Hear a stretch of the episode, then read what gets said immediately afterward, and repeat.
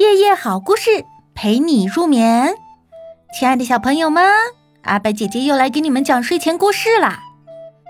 今天晚上，故事的主人公是一头叫做包比的傻头傻脑的小猪，他喜欢问一些古怪的问题。他看见桌上的老师座钟在滴答滴答的响，就问：“ 爸爸，钟为什么会走动呀？”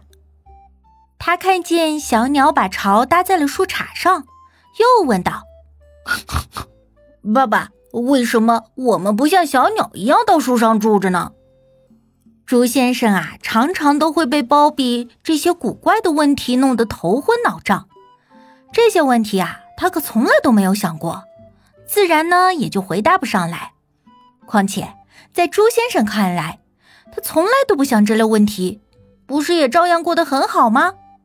小猪包比得不到满意的解答，于是啊，就自己动手把钟拆开，弄得零件满地都是，惹得猪先生和猪太太十分的生气。不过，包比总算明白过来了，原来钟里有一个钟摆，一晃一晃的，带动着许多齿轮做机械运动，钟的指针才能够走个不停。那为什么猪不能住在树杈上呢？小猪包比想不出头绪来，便去问了鸟先生。鸟先生优雅地回答他：“我们鸟类长着翅膀，住在树上出入很方便。”小猪包比连连点头：“对了，猪不能住在树上，原来是没有翅膀的缘故呀。可是，猪为什么不长翅膀呢？” 小猪包比又陷入了更大的疑问里，他在想：“嗯，也许我应该做第一个长翅膀的猪。对，我要为自己造一对能飞的翅膀。”他找来了布片和葛藤，替自己做了一对大大的翅膀。他要试飞了，于是就站在一块高高的岩石上往下一跳。啊，真是糟糕极了！他没有飞起来，却摔得鼻青脸肿。猪先生见了，感到既心疼又生气。小猪包比呢，好像完全不在乎，还在喃喃自语：“呃，我的翅膀为什么飞不起来呢？”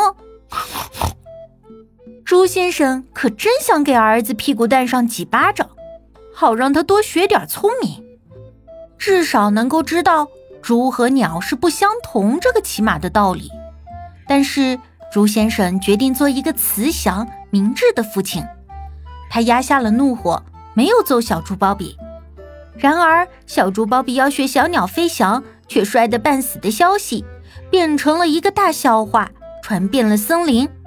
许多动物见到他，就指指点点地说：“你们瞧，你们瞧，那就是那个爱骂傻气的小猪包比。”猪先生憋了一肚子的烦恼，儿子包比的所作所为可真叫他脸上无光。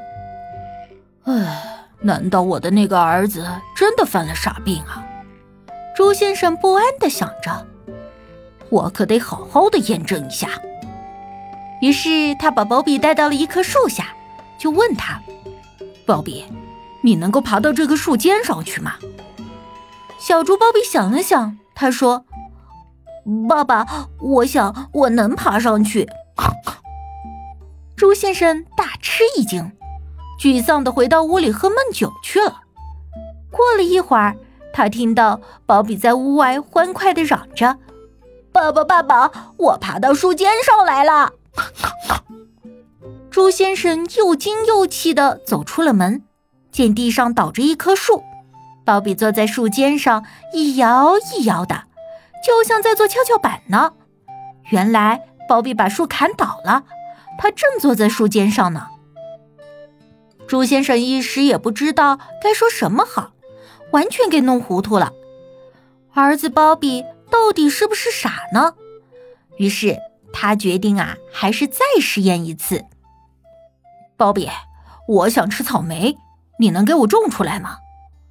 朱先生故意的为难包比。现在可是隆冬时节，哪里能够种出草莓来呢？爸爸，没问题，过些天保证你有草莓吃。小猪包比爽快的答应了。猪先生心事重重的看着包比，忙开了。包比在温房旁边搭起了一个塑料薄膜的暖棚。不几天，棚里的草莓开花结果了。暖棚外面飘着鹅毛大雪，小猪包比却提着满篮子红红的新鲜草莓，放到了猪先生面前。